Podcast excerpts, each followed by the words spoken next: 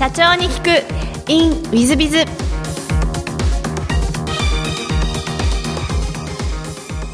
本日の社長に聞くインウィズザ株式会社ウェイビーの代表取締役社長と伊藤健太様でいらっしゃいます。まずは経歴をご紹介いたします。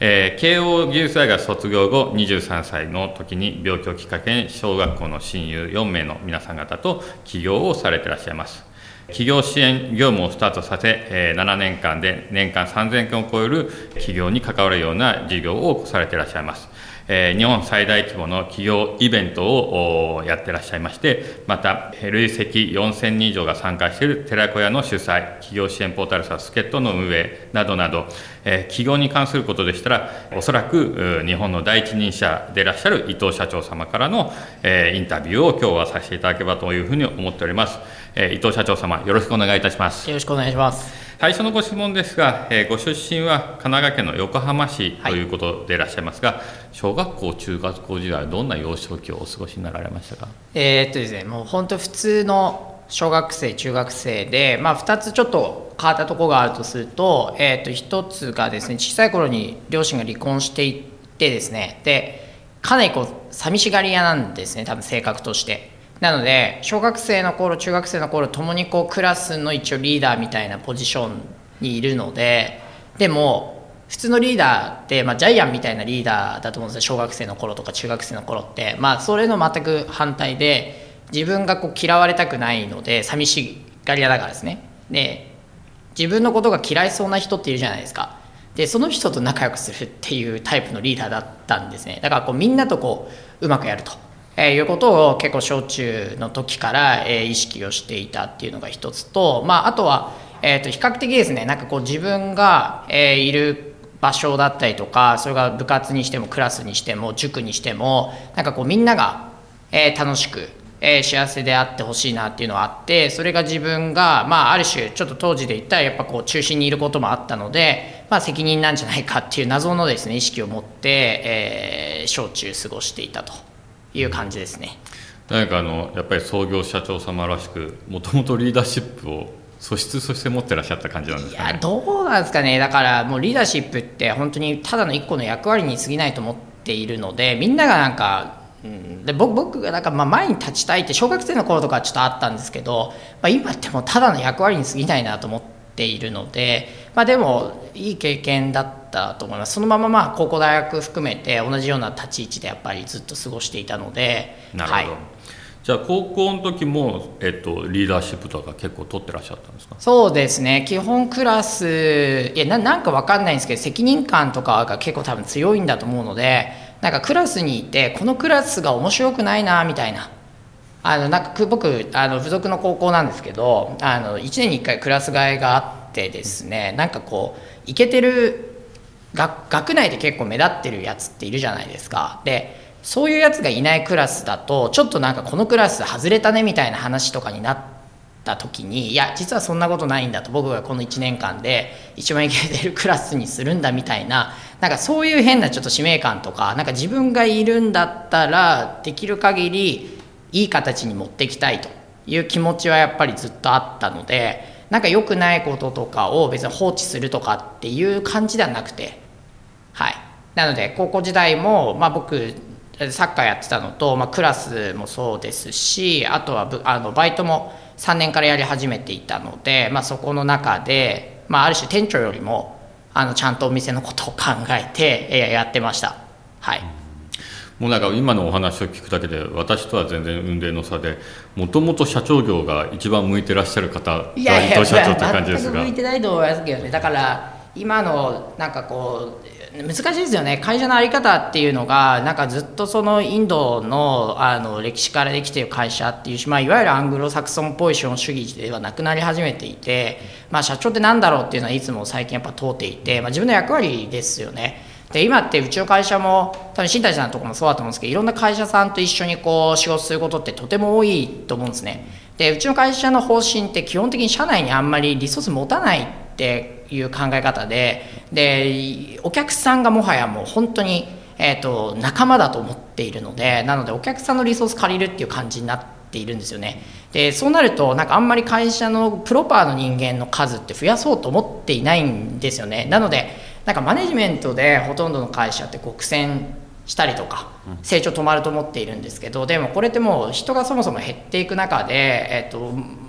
マクロ的に言っても難しい。あのいい人を採用するっていうことがもう確率的に難しくなっていく中であのマネジメントを不要にしないといけないんだろうなと思っていてでそれって最たるものって自分で事業をやってもらうだったりとか、えー、事業をやってる会社さんと一緒にやるっていうことの方が早いんじゃないかなと思っているんですねだから社長の役割って何だろうと言った時に周りの人が一緒にこの会社と働きたいと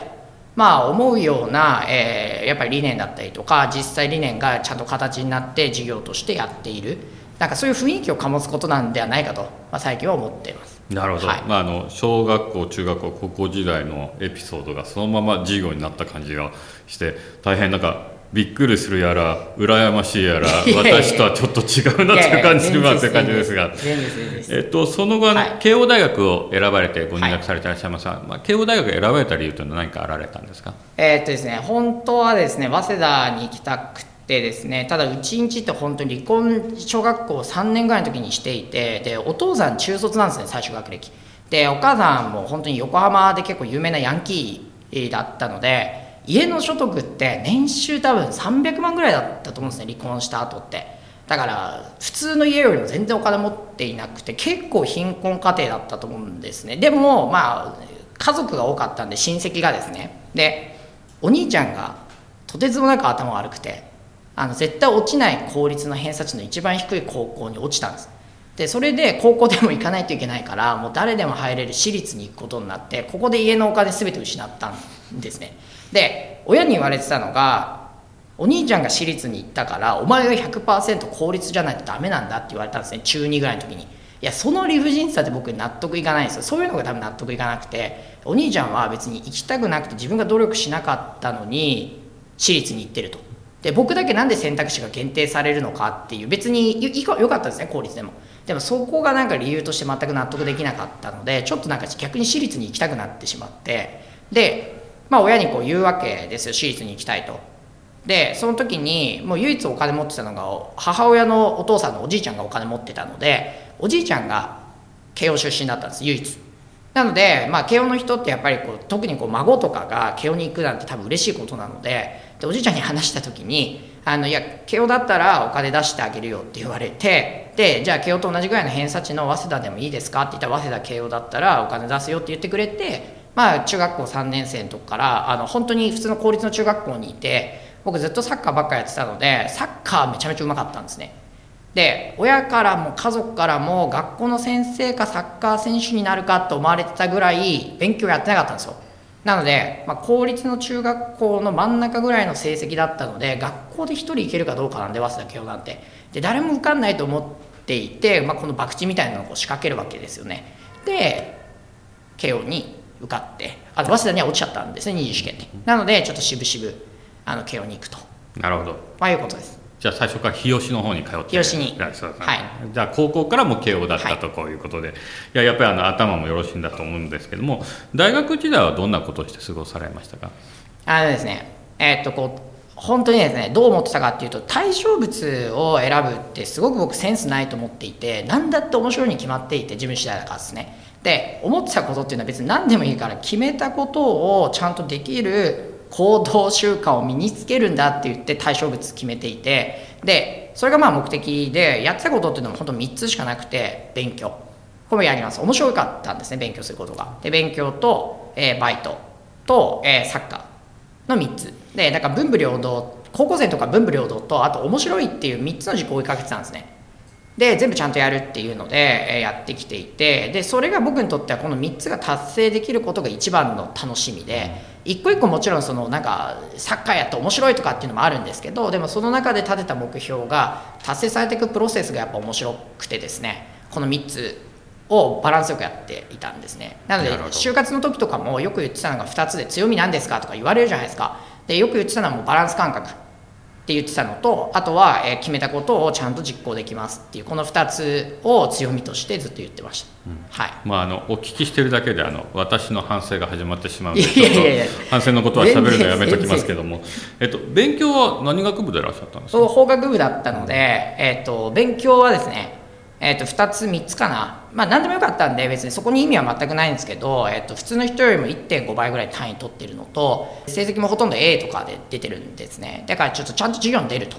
まあいうことですね一つは。であとはなんか例えば英語に当時興味あったりとかで法学部なんで形に残んないんですよね学校の勉強しても。だなんか形に残そうと思ってちょっと資格取ったりとかなんかそんなのやっていましたね。なるほど、はい。資格は何を取られたんです資か格はいろいろ取りましたね。FP とか、えー、と法律案で行政書士とかも取りましたしで大学2年ぐらいの時に診断士の勉強とかもちょっと面白いなと思ってやってたんですけどまあそれはちょっと途中で頓挫しちゃいましたけど。なるほど、は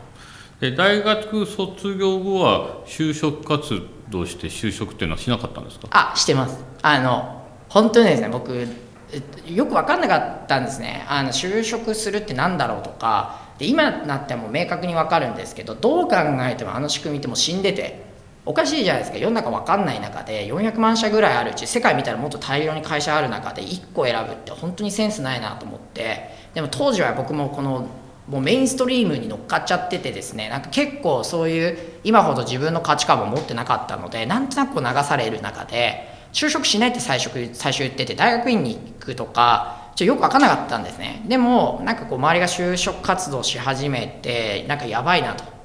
何もせ会社説明会とかも行ってないなってなってで大学3年のまだ僕たちの頃って就活全然早かったのででちょっとコンサル系とかって早いんですよね。第3の夏ぐらいからスタートしてるのでで一社受けたんですね。いわゆる戦略コンサルみたいな。で1分の1僕受かたんですね。でそれなんか一番最後にスタートしたんですけど一番最初にゼミの中とかでもダントツで内定早かったりしてで周りからですねこうものすごくあのいじめに遭うんですね。いじめってあの悪いイメージいじめじゃなくて「お前ふざけんなよ」みたいな「やらないって言ってたのになんで最初に内定もらってんだよ」とかって言われてですね。で僕ゼミが唯一の楽しみタイ取り終わってたんでほとんどですね。でゼミの人たちが結構仲良かったのでみんなゼミに来なくなっちゃうんですね。就活忙しくて。でそれが寂しかったので僕もう一回就活就活し直そうっていうのもおかしいんですけどみんなと一緒に会社説明会とかちょっと回り始めてであのリクルートが、えっと、なんかウィンタージョブかなんかで筆記試験と面接2回あってそれ通るとビジネスコンテスト型のなんか採用直結プログラムみたいなのやってたんですね。で知らなかったんですリクルートって会社自体。で、えー、とそのプログラムに説明会行って面白そうだなと思ってゼミのやつと言ってで、まあ、こいつ頭悪いんであの面接とか筆記で落ちちゃうんですけど僕ちょっと通ってでそのプログラムで事業開発とかをやってくれって言って、まあ、最後3ヶ月で事業提案するって感じなんです役員に。でそこで50人ぐらい選抜された中で僕のチームが優勝したんですよ3ヶ月で。でそれでなんかあ事業作るのって面白いなと思ったりとか、まあ、リクルートっていう会社も面白いなと思いながら、えーまあ、迷って。でも結果として、えーと、ちょっとコンサルはやっぱ行くのやめたんですね。なんかもうそういうの意外と面白いなと思っちゃったからですね。でもまあじゃあリクルートに行くかって言われるとやっぱ当時結構悪い社長に会っちゃってリンクモチベーションとかあの小田さんもともとリクルートいらっしゃったじゃないですか。であそこもちょっとあの採用選考とか受けてたのでいや昔のリクルートは良かったけど今行く必要はあるのかみたいなの問われちゃうとあそういうものなのかなと思ってこう迷いが生じるわけですよ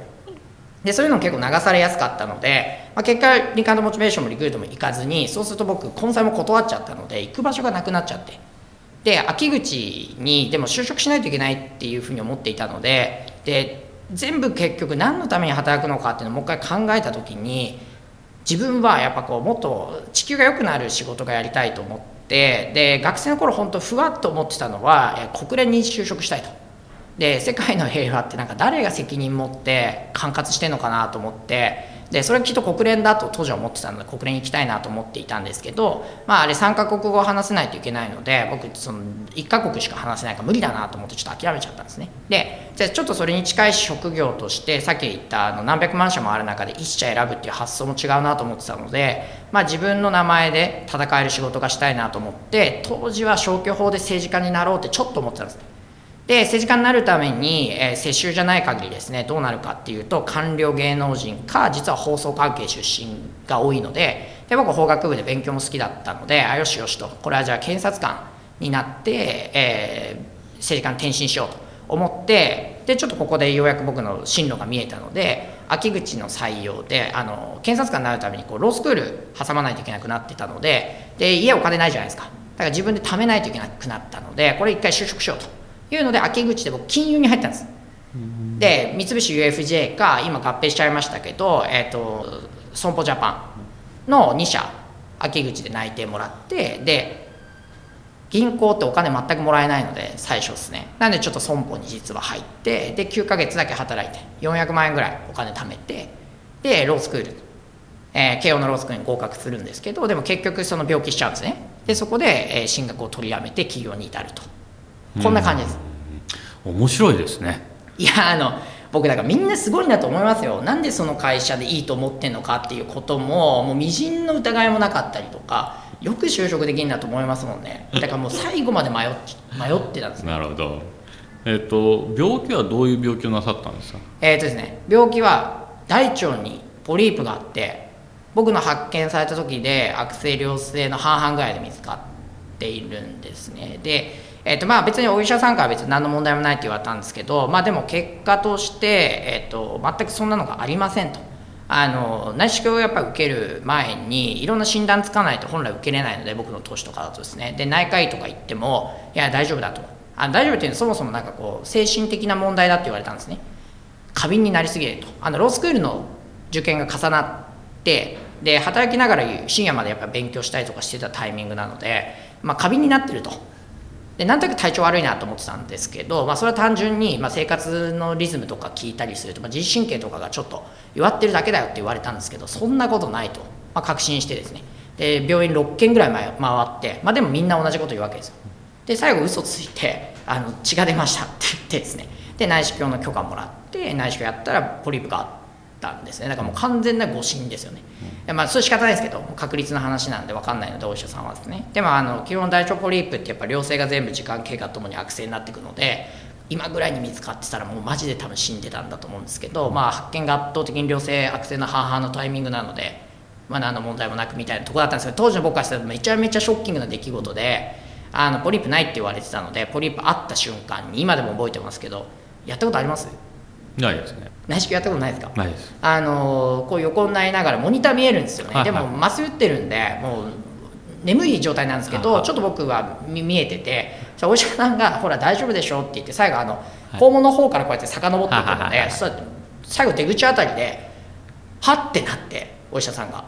でポリプを見つけましたみたいなこと言っててちょっとあたふたしててで僕そう覚えててはやばーと思って起きたらもう全部目覚めあのベッドの上でで病理検査が結局3週間後に出ますって言われてからの3週間がもう地獄のような時間ででも進学を1週間で取りやめして会社立ててます。検査結果聞く前にですね、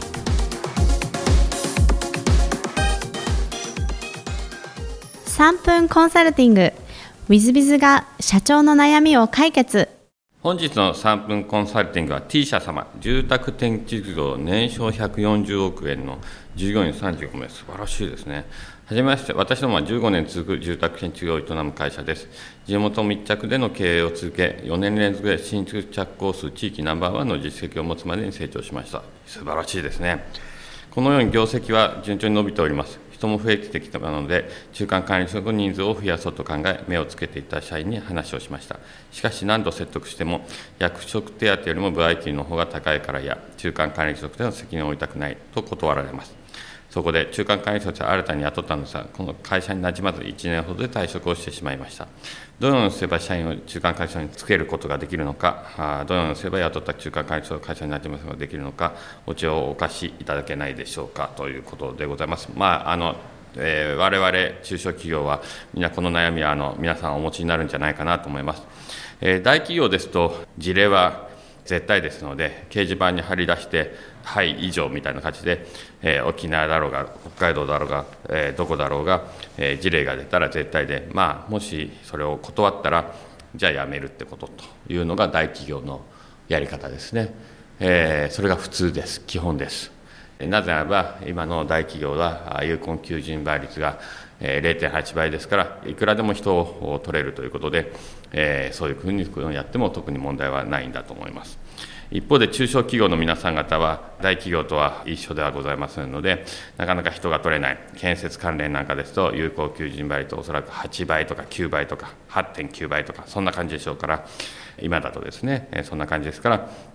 えー、おそらくそう簡単には辞めさせられないし、入ったら長く続けてほしいと、こういうことで悩まれるんじゃないかと思います。え、まず一つに、やっぱり中から育ててって、中間管理者を育てるのが本当は一番いいんじゃないかなと思います。そういう意味合いで、え、役職手当と部合給のバランスの問題なんではないかなと思います。いわゆる賃金評価制度といいますか、人事評価制度の問題ですね。私どもなんかは、いわゆる業績給というのは、部合給に近いものですが、そちらの方は、まず会社が、え四半期で黒字なきゃだめですよと、さらに黒字だったら、えチーム業績達成率がどれぐらいか、その次の指標は個人の達成率の、えがどれぐらいか、それにプラスして、他チームへの貢献、他部署への貢献、そしてアイデア創出と、4つの評価軸で点数をつけ、それを管理職と関係なく奪い合うという形にしているので、必ずチームの業績を優先するというのを文化として、えー、仕向けております。そういう意味合いで、中間管理職になっていくことに対して、あまり抵抗感もありませんし、中間管理職になるということは、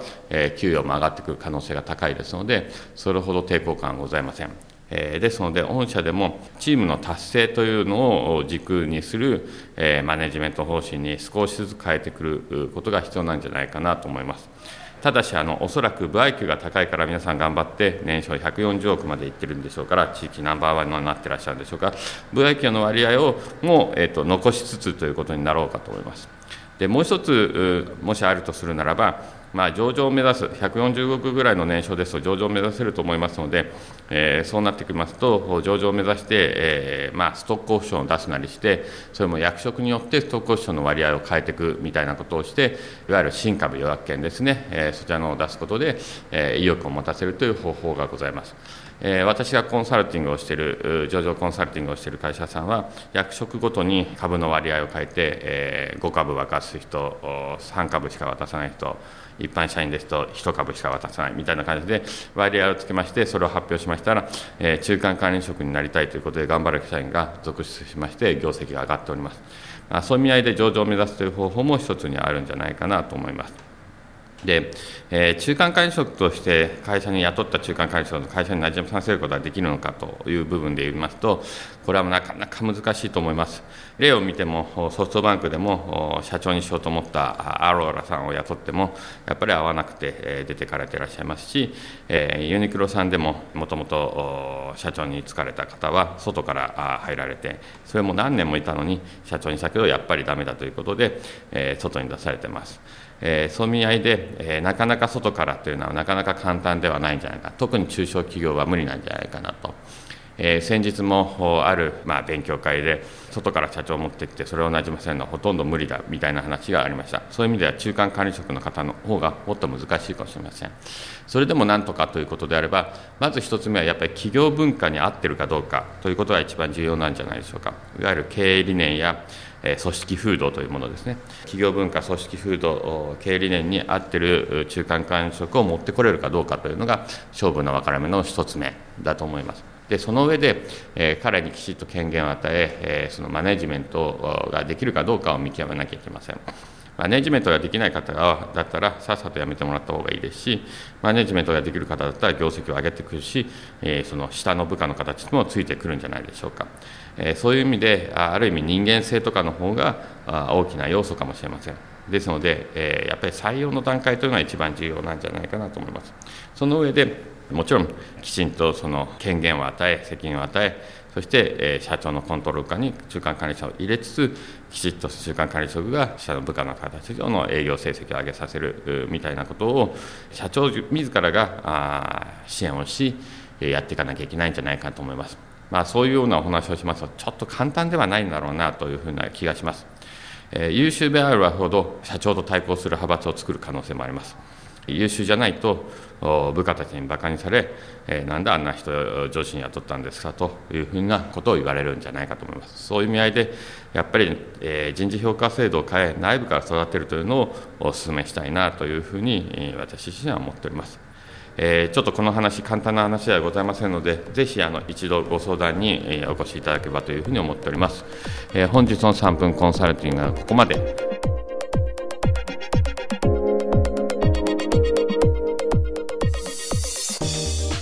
最後までお聞きいただきまして誠にありがとうございました。本日のポッドキャストはここまでになります。また来週お楽しみに。